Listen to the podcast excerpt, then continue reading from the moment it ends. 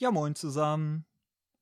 Heute müssen wir leider über gesellschaftlichen Rassismus sprechen. Was ist hier eigentlich los? Der FC Bayern München postet auf Facebook ein Bild, um die neue Streetwear-Kollektion zu promoten.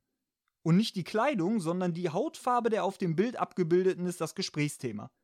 Denn der FC Bayern hat es gewagt, Obacht, ein Bild mit drei dunkelhäutigen Spielern zu wählen. Nicht einer mit weißer Hautfarbe dabei.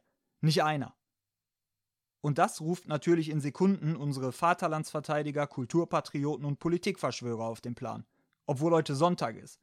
Die nehmen sich keine Ruhepausen. Der Kampf für Volk und Vaterland ruht nie. Also, außer die schießen Tore oder vereiteln welche, dann ist es natürlich egal, ob weiß, schwarz, gelb, rot oder blau. Dann sind alle gleich. Alle für den Club. Dann wird der Name gebrüllt, dann kauft man sich Trikots mit den Namen drauf.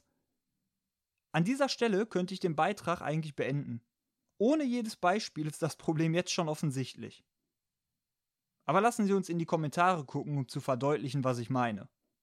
Nochmal, es geht um einen Post, bei dem neue Mode gezeigt wird. Die Farben der Klamotten sind weiß, schwarz, grün und pink. Gut. Also, erster Kommentar. Ich lese mit allen enthaltenen Rechtschreibfehlern. Für diese wirklich schöne Teile brauchst du aber auch die richtige Hautfarbe, um zur Geltung zu kommen. Hä? Ja, ja, stimmt. Die grüne Haut eines Aliens würde sich mit dem pinken Pullover tatsächlich beißen. Und ein hellhäutiger Mensch, der ein schwarzes T-Shirt anzieht? Unvorstellbar. Naja, aber die nächsten Kommentare, die sind wirklich lustig. Halten Sie sich fest. Ist das die Afrika-Kollektion? Oder Bayern waren schon immer alle ziemlich schwarz. Zwinker Smiley. Und sehe bei der Werbung auch nur schwarz.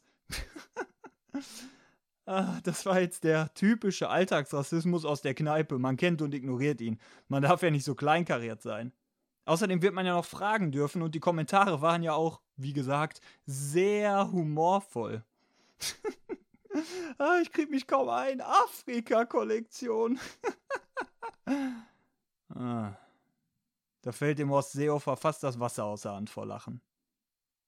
Belassen wir es dabei. Dann geht es weiter mit Postings la Boris Palmer. Warum nur Schwarze? Warum müssen die zu sehen sein? Bla bla bla. Bei der Gelegenheit, Tübingen, läuft bei euch.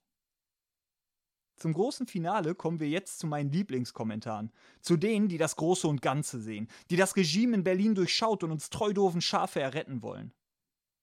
Auf die Frage, warum nur Schwarze, gibt es nämlich laut einem User eine einfache Antwort. Ist politisch gewollt und erzwungen. Ja eben! Bei der Marketingabteilung des FC Bayern steht immer ein Polizist der Geheimpolizei mit einem Maschinengewehr im Anschlag daneben und sagt: Nur People of Color, kein Pink bei Frauen, nur Bilder von veganen Stadionwürstchen und vor allem keine hellhäutigen Protagonisten. Sonst knallt's.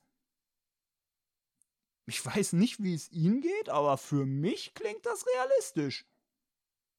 Ich fühle mich erleuchtet. Wir werden manipuliert. Und die Erwachten verkünden noch mehr Wahrheiten unter dem Modepost, zum Beispiel hier. Inzwischen werden hier im Land Sachen, Zeichen und Namen verboten, worüber man nur den Kopf schütteln kann. Als müssten sich Deutsche anderen Mitbürgern aus dem Ausland anpassen. So nämlich. Nachher müssen wir noch alle mit diesem völlig geschmacklosen pinken Hoodie rumrennen. Also, kurz mal im Ernst. Dieser pinke Hoodie. naja, jeder wie er will. Oder der nächste. Warum Black Lives Matter? Warum werden Schwarze bevorzugt? Die westliche Welt ist vom Satanismus befallen. Einfach krank, was gerade abgeht. Hm, ja, dein Post ist wirklich krank. Ich sag mal so, ich verzichte gerne darauf, bei Polizeikugeln und Knien bevorzugt zu werden.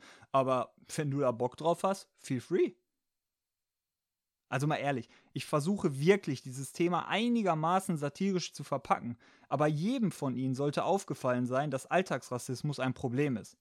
Aussagen wie, das sind einzelne Spinner, darf man hier nicht gelten lassen. Durch die asozialen Medien bekommen diese einzelnen Spinner ein Sprachrohr weit hinein in die Gesellschaft. Setzen wir uns damit nicht auseinander, wird sowas gesellschaftsfähig. Ich für meinen Teil hab da keinen Bock drauf.